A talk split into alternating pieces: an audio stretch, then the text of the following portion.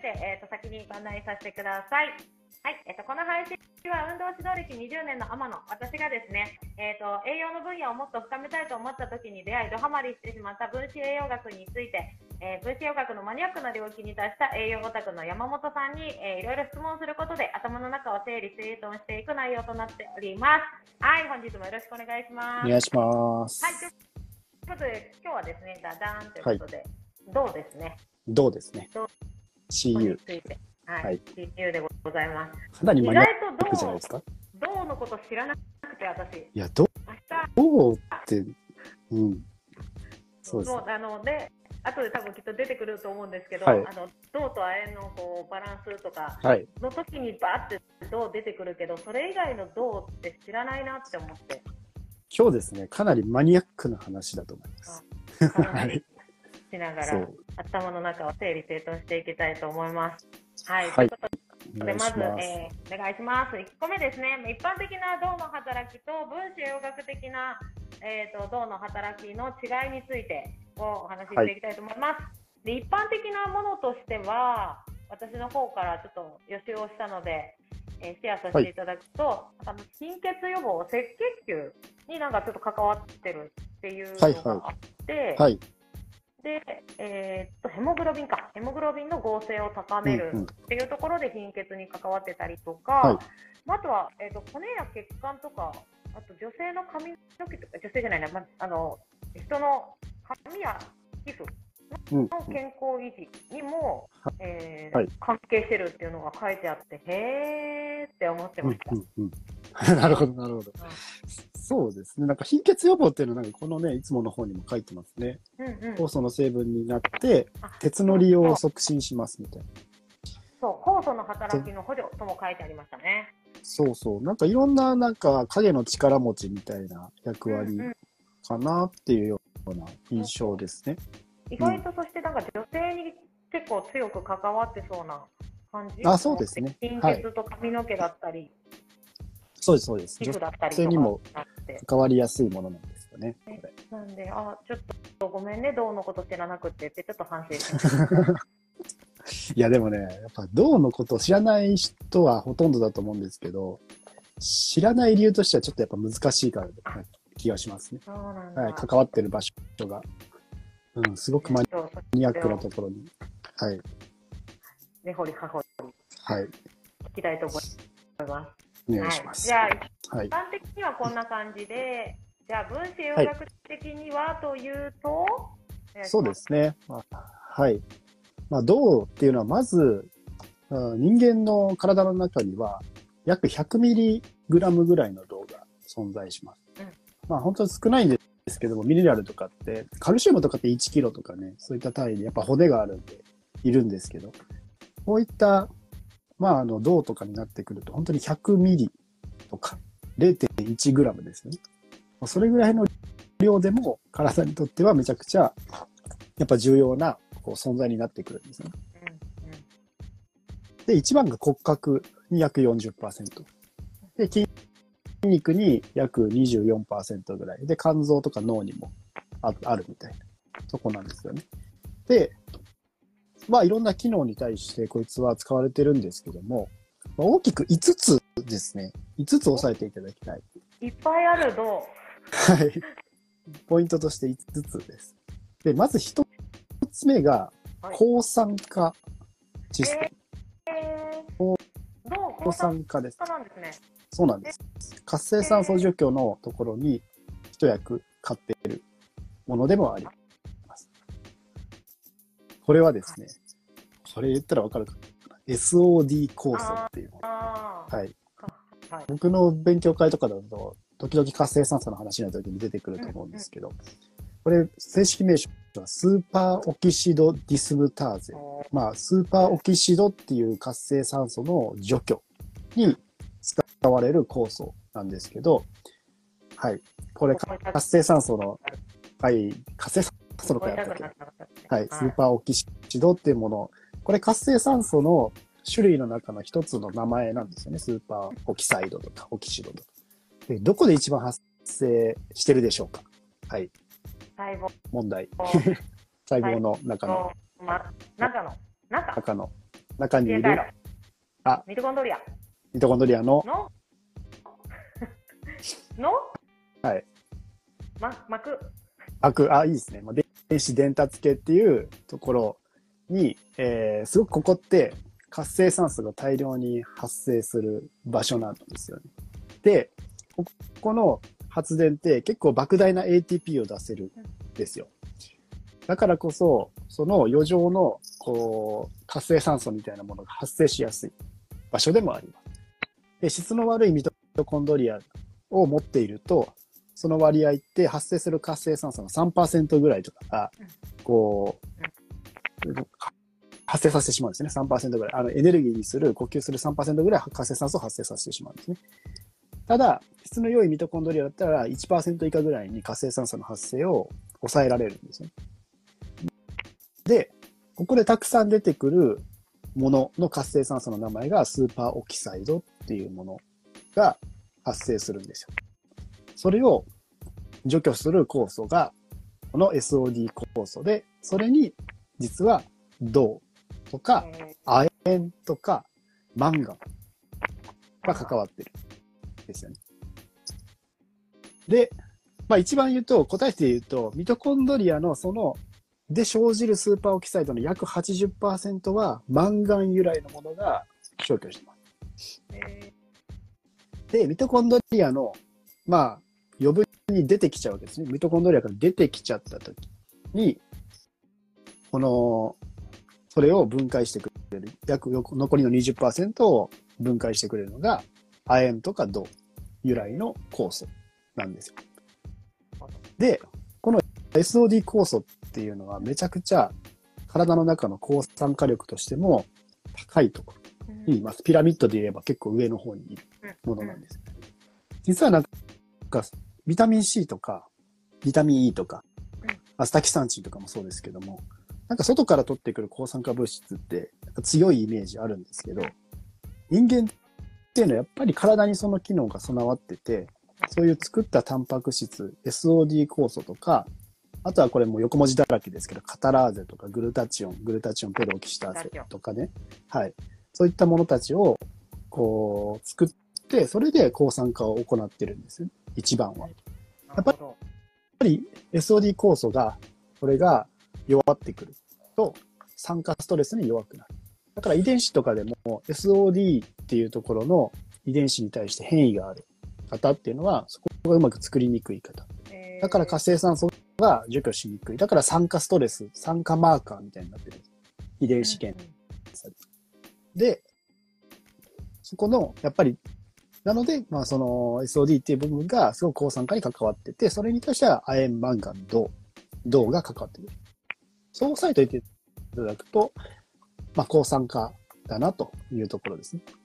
はいなるほど。はい、紐付けといていただければいいかなと思います。はい。はい。いきなりマニアックですね。はい。はい SOD コースです。SOD 構成。はい。で、あとはですね、もう一つは、さっき言ってたミトコンデリアの膜に、はいあの、シトクロムっていう成分お、鉄の時にやりましたよね。シトクロム押さえておいてください。黒衝撃的なね、あの、マニアックさのシトクロムが出てきたわけですけど、はい。鉄が関わってるものですね。で、このミトコンドリアの膜の発電の途中に、そのシトクロムを還元する酵素みたいなものが存在するんですようん。これはエネルギーが発生する流れの中で出てくる酵素です。それの保因子として銅イオンがいるんです。だからこの酵素の活性が低下すると、酸素の還元、まあ酸化還元でありますけど、酸素の還元が不完全となって、活性酸素の発生量が増加することになる。だから銅っていうのは不足すると活性酸素もたくさん出してしまうし、消去能力、消去能力も弱くなってしまう。おだから、ある意味この活性酸素がミトコンドリアでたくさん発生するのは、ミトコンドリア自体もこれ攻撃されるわけですね、膜を。だからダメージにもつながっていきやすい。だから、まあ、銅不足も良くないですね。銅欠乏とかなってくると良くない。っていう話にもなってきます。だから今2つ言いました。5個のうち2つ言いました。エネルギー発電と抗酸化システム。この二つの役割がまずあります。はいはい。はい。はい、先生。どうぞ歩。酵素とコイン子って、いいですね。どうしたらはい、めちゃくちゃいいですね。あの、誤因子っていうのは、パーツになってるって感じです。そのこ酵素ってタンパク質とかガチャガチャガチャガチャってアミノ酸がくっついてくっついてくっついて、こうね、あの、くちゃくちゃってなって、タンパク質の形になってるんですよね。で、ホイン子っていうのは、その中の、こう、パーツです。あの、レゴブロックみたいな、なんていうんですかね、その歯車みたいな感じの、こいつがカチャってもあって、その、なんか、こう内包されてるようなイメージ。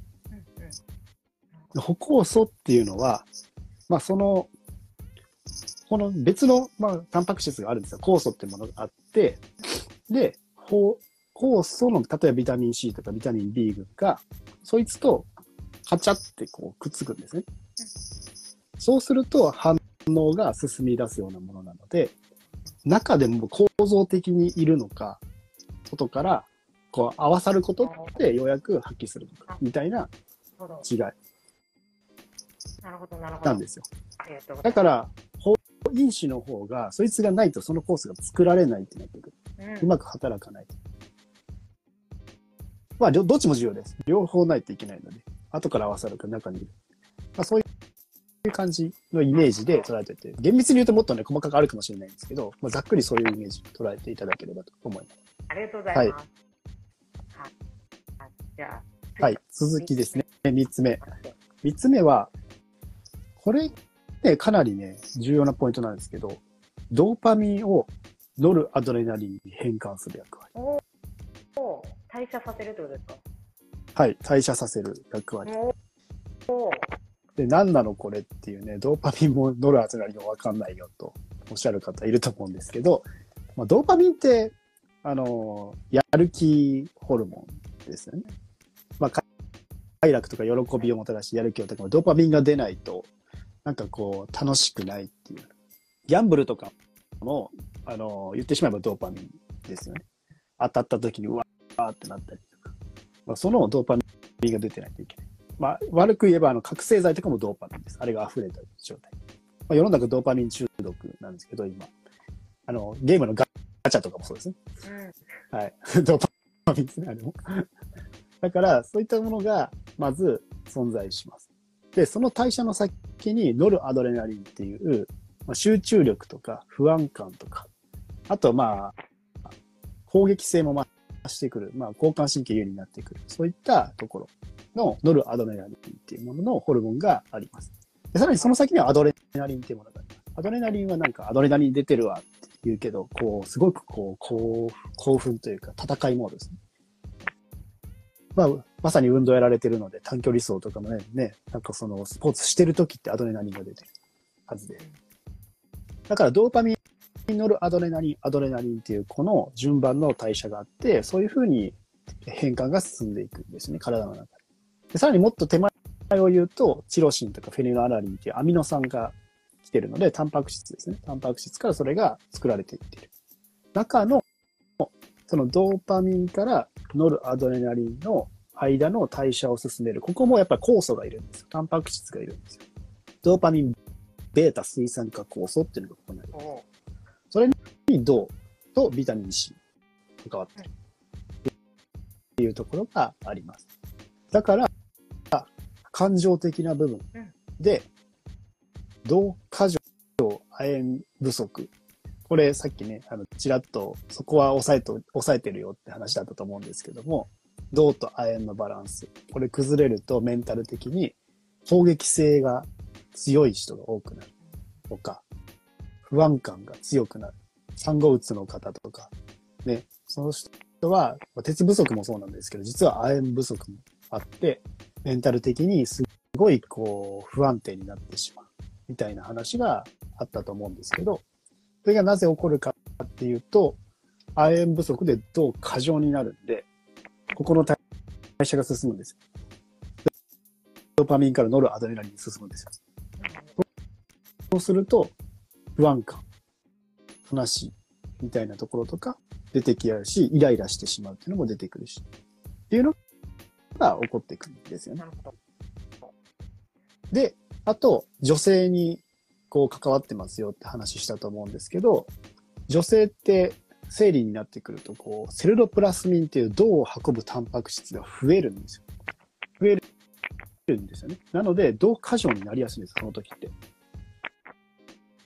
だから、ここの代謝が促進されてしまって、メンタル的にも不安定になりやすい。っていうのが起こってくるんです。はい。もうめちゃくちゃ難しい話をしてますが、はい。生理周銅過剰。期と、生理はい周期ってこう、3つぐらいあるんですけど、はい生理中に増えるんでしたっけ？えどこでしたっけ？あの、そエストロゲンに関わってたと思うんですよね。なので、排卵、排卵後？排卵後で、プロゲステロンが増えるときあ、プロゲステロンが増えるか。えっと、だから、生理、えーっと、排卵後にエストロゲンが下がってプロゲステロンが上がってくるんですよね。で、でそこから生理にかけて両方ともがちょっと落ちて、はい。って言ったときどこだったっけって今思いました。ねあと、プあれですよね。はいその時に亜鉛をじゃあちょっとこう追加して取ってあげるといいよみたいな感じですよね。そうですね。だから、亜鉛不足の方っていうのは、そういったイライラとか、こう、メンタル的症状が出やすいっていう話もあったりしますし、あそうすると PMS なのかな。だから、PMS 的なところかな。そうするとやっぱ、ちょっと細かく言うと、あれなんですけど、えー。なるほど、なるほど。そうねそう。エストロゲンがセルセルロプラスミンを増やすのでって話なんで、エストロゲンがたくさん出てくるのが、ですよね。今、資料があれなんですけど、はい、タイミングでなりやすい。なるほど。ありがとうございます。えー、だからやっぱ結構はい女性に関わってますよね、銅って。変わってますね。あの、そうですね。ただ男性も、その、さっきの銅亜鉛のバランスがうん、もう極端に崩れてくる。やっぱり男性の方が亜鉛不足っていう亜鉛の影響もやっぱ受けやすいんですよね。うん。細胞分裂早いところに使ってたりとかするんで。あでれ考える、はい。お酒も亜鉛で代謝されたりするじゃないですか。なんか亜鉛サプリイコール男性みたいなのが今までのそうですよね。イメージですよね。そうなんですよ。だから、すごい DV とか起こしてしまう人は、銅と亜鉛のバランスが崩れてて、銅がすごい過剰。だから銅過剰の人って、いわゆる、まあ、ちょっと怖い人に思ってもらえます。うんうんいきなり切れてしまうとか、もうスイッチ瞬間湯沸かし器じゃないですけど、そういう人って、はい。で、もうピリピリしながらずっと歩いてる方とかもいるじゃないですか。まあそういうのを見ると、まあ、職業病的に、あ、この人亜鉛取れてるのかなっていうのは、すごい思ったりします。はい。なるほど。もう亜鉛を食べさせたいぐらいですね。もう本当に。すごいもうピリピリピリピリしてる感じ。まあそこっていうのも実は栄養関わってるんだよっていうのがうん面白いポイントかなと思います。本当にメンタルって栄養すごい関わってるなって思いますね。そうですね。めちゃくちゃ関わってますね。うん。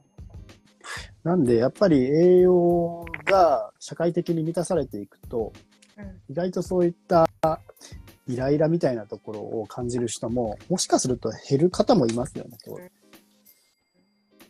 まあ、この栄養問題っていうのは、まあ社会問題としても捉えないといけないし、やっぱ栄養っていうところをね、学ぶような時間っていうのは必要かなって思います。これは、ちょっと今調べてると、さっきのエストロゲンやっぱ高くなるのは、排卵直前です。はい。だからそのあたりで、うん。あやっぱりそはい。の排卵前後のはい。そう。イライラとかそう。イライラとか関わってきて、はい。そこから、ね、プロゲステロンか、エストロゲンが下がってプロゲステロンが上がっていくんで、はい。そのあたりの、排卵なんかちょっと体、はい。感情が不安定だなとかなってくると、もしかしたらドアへっていうところも見てた方がいいかもしれないね。なるほど。ありがとうございます。はい。はい。で、これが3つ目ですね。これ三つ目ですね。はい。濃いですね。濃いですね。はい。三つぐらい言ったかなと思います。確かに。で4つ目が鉄です、さっき言った。鉄を二価鉄から酸化鉄に酸化する働きっていうところで、おおまあ、めちゃくちゃ今、さらっと言いましたけど、えー、え。ー、二価鉄、酸化鉄なこれ鉄の回もね、聞いていただきたいんですけど、はい。酸化鉄っていうね、非ヘム鉄の形を二価鉄っていう形、2プラスの形にしてようやく腸から吸収されますよ、みたいな話をしましたけど、体の中でその二価鉄の状態、FE2 プラスの状態でうようよしてる状態って、これも厄介、厄介なんですよ。うんこれは、ペントン反応っていうのが起こって、すごい強い活性酸素を発生させてしまうんですよね。うん FE2 プラスがうろうろしてると。だから、鉄って、その状態でいて体の中でいてもらうと困る。はい。強い炎症反応とか活性酸素が大量になってきたときに、バンバンバンバンミサイル級の活性酸素が生まれて、体の組織を攻撃してしまってダメージになってしまう。そこを銅は二価鉄から酸化鉄。どちらかというとフェリチンとかね、そういった形のものを作る時に関わっているかな。貯蔵、貯蔵していく形にしてくれるっていうところかな。と思います。はい。そういったところで、まあ、あの、まあ、鉄にも関わっているというようなところですね。はい。で、5つ目いくと。はい。はい、ラストがコラーゲン合成においても大事。酵素です。はい。コラーゲン。これも女性はね、必見ですよね。で、コラーゲン合成って2つのパターンがあって、お2つのパターンというか、プロリンっていうものが、こう変化して、ヒドロキシプロリンってなる形と、リシンっていうのが、ヒドロキシリシンっていう形になるものがあるんですね。で、このプロリンっていう方が変化させていくときは、よく言うビタミン C と鉄なんです。これコラーゲンはね、はいビタミン C と鉄紐付けといてねってよく言うじゃないですか。で、そこでヒドロキシプロリンが使われるんですけど、リシンの方は、実は銅が本一。うんそう。リシンをヒドロキシ化っていうことをしていくときに、銅がいりますよっていう話が。あるえなので、まあ、コラーゲン合成、これどっちも重要です。はい。なので、そのあたりコラーゲン合成にも関わってるよっていうところ。なので、5つですね。まとめると、まず抗酸化。抗酸化。で、えーそのエネルギーの作るとき。で、次がドーパミンをノルアドナに変える感情的な部分。あと、鉄のそういった、えーところの変換。と、あと、コラーゲン合成。この5つ、プラスもっといっぱいありますと、えーいろんなところに関わってる。ただ、抑えるべきで、まあ、分子枠的に結構代表的に、えー関わってるところは、この5つをまず、ふんわりと押さえておいていただけるなるほど。といいのかなと思います。銅って奥が深い子だったんですね。深いですね。深すぎますよね。ちょこちょこ出てくるなとは思ってたんで、なんかバラバラバラバラバラはいって言ってたんですけど、うんうん。でも結構その、なんだろう、共通点みたいなのとかが見つかって、そうですね。なんかこれ、あとはね、ちょっと細かい話ですけど、脳の中で鉄をまあ利用するんですよね。人間って鉄利用してるんですよ。その時にも、こう、銅と亜鉛とかが必要になります。えー鉄を使うためにも銅と亜鉛。で鉄や、まあ、亜鉛とか銅が不足によって脳細胞が鉄が利用できなくなる。っていうのはさっきの働きで、やっぱ脳でも、そんな FE2 プラスっていう形と3プラスっていう形が存在するんですけど、やっぱそこ変換かけて貯蓄しておかないといけないんですよ。うんこの時にやっぱ銅とかが関わってくれてて。で必要な時に2プラスを切り出して取ってくる。こういう流れになってるので、非常になんかこう、まあ関わり合いですよね、栄養素だったり。どれがなくてもいけないようなねところもあります。そう素敵ですね。だから、かなりあれですよね。あのーこの話を一般の人にしたら、もう、ポッカーンってなって終わっちゃうと思うんですよね。そうですね。はい。一番表面的な部分、コラーゲンに関わるよとかならいいんですけど、はい、その先の分子有学的な角度から、リシル、オキシターゼに関わってるんだよ。もう、もう意味わかんないじゃないですか。だからこそはい。カシャーンってもね、シャントアウトしちゃうじゃないですか。だからこそあんまり語られないその裏側みたいな。なるほど、なるほど。まあ、そのあたりが、まあ、この微量ミネラルとかがあんまりこうフォーカスされない理由になってくるんじゃないかと思います。ですね、今度、セレンとかマンガンとか行きたい。きますね。あそこについては結構ね、僕もなんか、どこを話すべきなのかなっていうのはあったりしますけどね。はい。まあでも面白いです、セレンマンガンも。はい。なんか、いろんなところでちょぼちょぼちょぼってやっぱ出てくるので、あれ、はいちょっと紐付けときたいですね。そうですね。はい、そうそう。軽くね、こういう話聞いて、ああ、なんかそんなこと言ってたな、みたいなの紐付けといていただくといいかなと思います。なるほど、一応の銅とかも、なんか、活性酸素とかっていうところとかがあるし、鉄とかそういうのがあるから、結構女性のイメージになっそうです。ね。あの、エストロゲンとかの関係とかもあるので、女性の方が、なんか銅っていうのは、馴染み深い栄養素なのかなとは思いますけど、まあ次の話でいくと、銅はそんなにね、欠乏することはおないというのはずなんですよね。はまあ銅の摂取量？い。種量。まあ大摂取体、量そうそうそう。成人では、まあこの国の摂取基準だと0.9とか0.7とか。なんですよね。はい。なんで、だいたい1から1.5ミリぐらいですかね。成人だと。で、1.25ぐらいでバランスが取れるって話があったりするらしいです。純子栄学的にはそんな感じですか ?1. 点いくつみたいあ、そうですね。1.25ぐらい。まあ1から1.5あたりの意識って感じですかね。で、まあ実際の摂取量は、だいたい2ミリグラムぐらい取ってるはな。ず。へはずというかなんか、まああの結構ね、入ってるもの、レバーとかも入ってます。肉系も入ってます。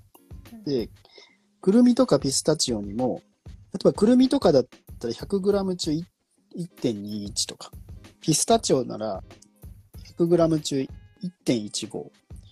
で、ホタルイカとかね、結構多いんですけど、これ 100g 中3.42。カキだったら0.89。だから、1ってそんな難しい話じゃないうんですよこのね、合わせていくと。ね、なんか、なので、極端な条件下でない限り不足することはないっていう感じです。相当変色してるとか、うんな何かしらに入ってる感じですよね。そうですね、コンビニ弁当ばっか食べてるとか、まあ、そういう、えー方じゃない限りは大丈夫かなっていうような気がしますね。なるほど。で、もつとかにも多く入ってます。甲殻類とかにも多く入ってます。で、ダントツ多いのはブラジルナッツとかね。で、これなんか結構僕も、なんか、えーでっかいナッツなんですけど、まあこれはね、セレンっていうものも豊富だったり、まあ銅も多いんですけど、はい。あんま聞き慣れないですけど、なんかそういったものがあるみたいです。はい。まあ探せばね、結構銅はね、満たすことができてうんいる。と。いろいろ入ってますね。はい。なんで、亜鉛の時にも言ったんですけど、銅の取れてる取れてないを気にするんじゃなくて、亜鉛を取れてるか取れてないかを気にしましょうっていう話を。はい亜鉛が難しいですよね。そうです。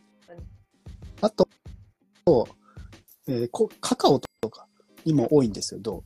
だから、その先ほどの女性がエストロゲンが過剰のタイミングでチョコとかをバクバクバクバク食べると、銅が過剰になるんですよね、それによって。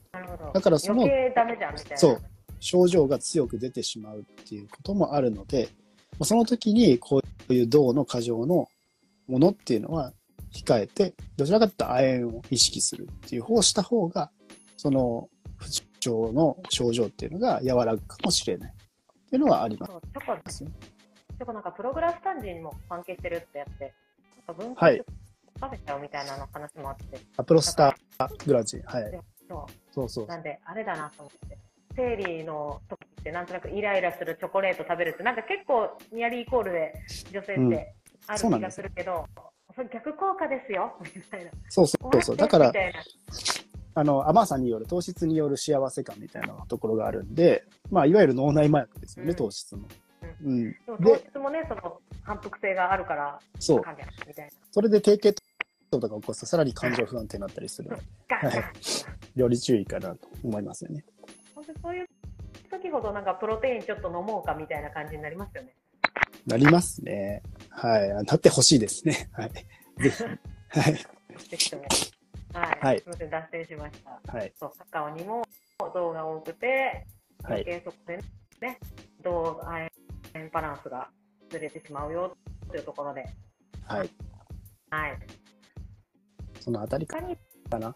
はい。銅って他に、なんか銅と亜鉛とかカルシウム、マグネシウムみたいな感じで、なんかバランスが必要な子っていたりします、他に。あの、鉄の吸収の場所は一緒のやつ使ってますよね。おあの、鉄の吸収の時言っていましたけども、はい、FE2 プラスっていうのを吸収する、まあ、非ヘム鉄を吸収する時のトランスポーター DMT1 っていうのがあるってね、鉄の時に言ったんですけど、そこと亜鉛と銅は一緒のこの入り口使っちゃってるので、まあ少し離した方がいいですよね、そう考えると。鉄と亜鉛離す。まあ銅をサプリで取るってあんまりしないんで、あんまないできれば亜鉛サプリも銅をこう抜いた方がいいよって話があるぐらいなんですよ。ただまあ、亜鉛と銅って結構セットで、あのー動いたりもするので、まあ、銅そういう意味で入ってるんですよ。やっぱり亜鉛だけ取るよりかは、亜鉛の高容量を取るなら銅も一緒に取っていった方がいいみたいな話があるので、入ってるんですけど、まあ、それによって銅過剰になっちゃう人の方が多いのかなって話もあるので、うん。そのあたりですね。はい。そんなまあは兼ね合いとしてあるかなと。まあまあ、その微量だったら大丈夫ですよ。高容量を取っていく時の話になってくるかなと思います。朝鉄で夜銅がいいみたいな話も聞いたことがあったので。あ、あーまあそうですね夜亜鉛夜あるですね。はいあはいいよっていうのを聞いたことがあったので、ちょっとい。はい。話厳密にやりたい方はね、そうはい。そうやっていただければいいんじゃないかなと思いますけど。そもそも飲み忘れないですね。そうです。そそもそも飲み忘れないのと、しっかりそれを消化できる消化吸収能力を持ってるかどうかです。はい。ね亜鉛とかミネラルだと胃酸ですもんね。ミネラルだと胃酸ですね。はい。やっぱ重要ですよね。の香り？その、はい。あの、サプリメント評 言ってましたよね。はい。今朝ちょうど走りながら聞いてて、はいはい。そうです。なんかそうです。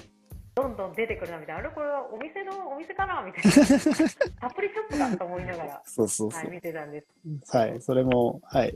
残ってるので見てくださはい、ぜひあの、いや、音声配信にもあります音声配信、そうですね。あの、はい音声配信本当にあのおすすめで、私もあのこの分子学を学ぼうと思ったのは山本さんの音声配信のえっ、となんでしたっけあれ。はい。管理栄養士も知らない微病予防栄養学ポッドキャストですね。ポッドキャスト、そう、ポッドキャストから始まったので、はい私も。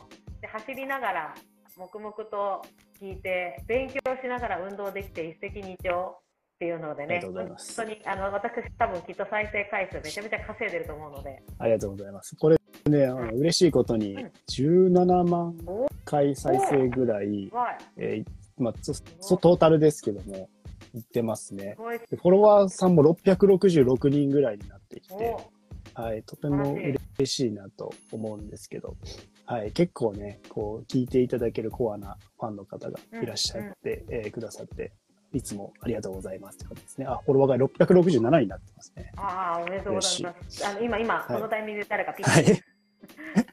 ぜひぜひ。ははい意外とね、Spotify っていうところのフォロワーの機能あるんで、ぜひね、押してない方は Spotify のフォロワーのところを押していただけると、僕が喜びます。はい。はい山本さんと天野も喜びます。はい。喜び本ます。当に、はい。あの YouTube とかでこう画面見るのが前提で作られているものではなくて音声配信なので本当何かやりながら耳を耳だけ寂しい時耳が開いてる時に無駄な時間を作らないためにっていうので、本当にあの重宝しておりますので、はいぜひぜひ、はい、よろしくお願い野々さんのフしォローを。してみてください。はい。はいあとは今ちょうどサプリの話もしようと思ったんですけど、サプリの話も出てきたし、含有量含まれてる食べ物も一通りいつもの流れはいけたので、はい。私が質問したかったのは以上かな。山本さん、言い残すことがあれば。まあ、これに関しては難しいので、まあ、ぜひね、その音声でも何回も聞いていただければと思いますし、まあ、あの、深いです。やっぱりこれだけじゃ語れないっていうのは多々あるので、いろんな要素もそうなんですけども、いろいろ情自分でも情報を取っていただくと、あ、こんなとこ関わってるんだ、ってところが見えてくるので、まあ、ぜひ楽しんで、あの、いろんな栄養素を見てみてください。はい。こんな感じですかえー銅については、つつ今日はポイントを教えてくださったので、はい。はい、そこを押さえていきたいと思います。は。はいいそれでは、えっ、と、銅についてのはい本日の配信は一旦以上で終わりたいと思います。山本さんありがとうございました。ありがとうございました。はい、でここからはですね、えー、と私や山本さん含めですね20人ぐらいの、えーと仲間と一緒にですね、えー、と健康第一オンラインサロンというですね、えーはいやっておりましてそれについて少しご案内させてください。はい、山本さんからお願いします。はい。今ですね、健康第一学校オンラインサロンというところで、まあ、もうすぐ1年ですね。うん 動き始めて1年という形になるんですけども、えーまあ、こちら展開しておりまして、まさにこういった知識っていうところ、本当に知ってるか知ってないかっていうのは運命の差があって、そこで選択できる選択肢を増やすっていうところ、知らなくて損していることとか本当に多いですからね。しかもこういった栄養の話っていうのは習わないです。あの、ね、義務教育で習えればよかったんですけども、習わないし、管理栄養士さんもお医者さんも知らないっていう領域のまあ、分子栄養学っていうのが、まあ、結構今出てきているっていうような形ですね。まあ、だからこうやって話してて、ようやくそこで初めて知りましたという方、とても多いんですよね。で、まあ、こういった知識知ってたら、皆さんどうですか？食に意識湧きましたか？っていう話で、まあちょっとでもね、湧く人は増えるんじゃないかなと、個人的には思っています。まあそういったところをじゃあ義務教育で栄養って授業を入れましょうとかっていうのは、もう本当に難しいんですよ。古くからある制度を変えるのは難しくて、なので、まあ今の時代はネットが普及して、オンラインで交流ができて、まあメタバースなんていうのも出てきてますね。そういった部分ではオンラインサロンみたいな形で一つ展開させていただいています。で、まあ、分子学を学びたい方はもちろん、ここにもう何十万分のね、知識が、まあ、放放置されているので、皆さん取っていただきたいんですけど、他のね、先生、天野先生なら運動のところでね、イーソルの話とかね、そういったところも投稿いただいてますし、他にもダイエットとか、睡眠とか、まあ、様々なの、こう、専門分野の方がいらっしゃるんですね。そういった方々が先生としていらっしゃってください。で、月のカレンダーみたいな形でね、この日は、えー栄養の日とか運動の日みたいなものが存在して、まあそれを見ていくだけで、まあこう新たな発見が見つかるみたいな流れになってまして、まあこういったところで学ぶ、一歩踏み出して知識を得る。それがなんと月額980円で行えるっていうところ。これをですね、どんどん広げていって、はい。何か変わりたいなって思った人が一歩踏み出して駆け込み寺のように来ていただけるような健康第一学校っていうのになれば嬉しいなと思ってます。はい。まあ、そこでですね、えーまあ、クーポン使っていただく980円なので、皆さん本当に980円何にかけてますかと。それを知識に、知識を学ぶっていう部分にかけるだけで、結構ね、視野が広がったりとか、自分の体、これあれですよ、自分の体壊したら終わりですからね。はい。そういった爆弾を背負って皆さんは生きているっていうのを忘れてはいけなくて。結構無茶してね、それで壊してから、あのね、そこで気づく人が多いんですけども、早期に気づければ、もっともっと、それが防げたかもしれない。そんな領域なんですね。なので、ぜひぜひ、あの、知識として学んでみてください。そういった場所を用意してます。はい。よろしくお願いします。はいありがとうございます。はい、えっと、私もですね、私は本当に仲間にあのめちゃめちゃ推していて、自分が、まあ、運動を軸にしたトレーニング指導をしているので、まあ、本当にトレーニング指導していく中で、やっぱり痩せたいっていう人が近くにやっぱ多い、お客さんとして来られた時に、あの PFC バランスだけでは説明がつかなかったっていうのが非常に多かったのが、自分の中ではあの学ぼうと思った、えー、と第一ステップ。で、でまあ、そこから、えー、といろんなコミュニティがえー健康第一学校にはあってそうすると本当ダイエットの先生がいてで、えー、と睡眠の先生がいてで発酵の先生がいたりとか、えー、といろんな本当にいろんな先生がいるのであのバストケアの先生がいたりとか普通だったら1個で学べないことがそこに入ればいろいろ学べる包括的に学べるっていうのが非常に自分的にはあの魅力的で。であの分子洋楽ちょっと学んでみたいなって言ってちょっとって言って学べる場所ってなかなかなくてやるかやらないか。しかないんですよね。ね。はい。なんで本当にあのちょっとしなかじってみたいなみたいな方には本当めちゃめちゃおすすめで、うんうん。はい、山本さんが今までずっと学んできた何十万何百万かけてきたものを惜しみなく出してくださってかつ、まあ、運動のことだったり、ええーとダイエットのことだったりっていうところがさらに学べちゃうっていうのが本当におすすめなので、はい、あの自分は本当に同じ同業者の仲間にもおすすめしていて結構みんなあの入ってなんだろう情報いっぱいあるからすごいウハウハしてるっていうふうに あの喜びの感想をいただいてて、はい。でしょ？って言って、はい、しておりますので本当に情報正しい情報をあの得られるかどうかっていう部分ってすごい今大事だと思うんですけどあの私たちはみんな皆がそれぞれその道のプロとしてあのやっている人が情報提供しているので、はい、あの正しい知識って信じていただいていいと思いますのでぜひ一緒に学びたい方は、えーオンラインサロンでお待ちしており。ます。はい、であのます980円クーポンっていうのがちらっとあったと思うんですけど、私か山本さんにあのクーポンコードを聞いてください。そうしないと、えっと、もうちょっと高い金額になるので、はい、あの980円で受けたい場合は、えー、クーポンがいるので、ぜひ DM お待ちしております。お願いします。はい、それではいいお時間になりましたので、本日の配信これにて終了したいと思います。はい、はい、ありがとうございますありがとうございました。ありがとうございました。はい、じゃあ、また来週の予定でございます。はいまた来週お会いしましょう。はい、じゃあ、またねまたねー。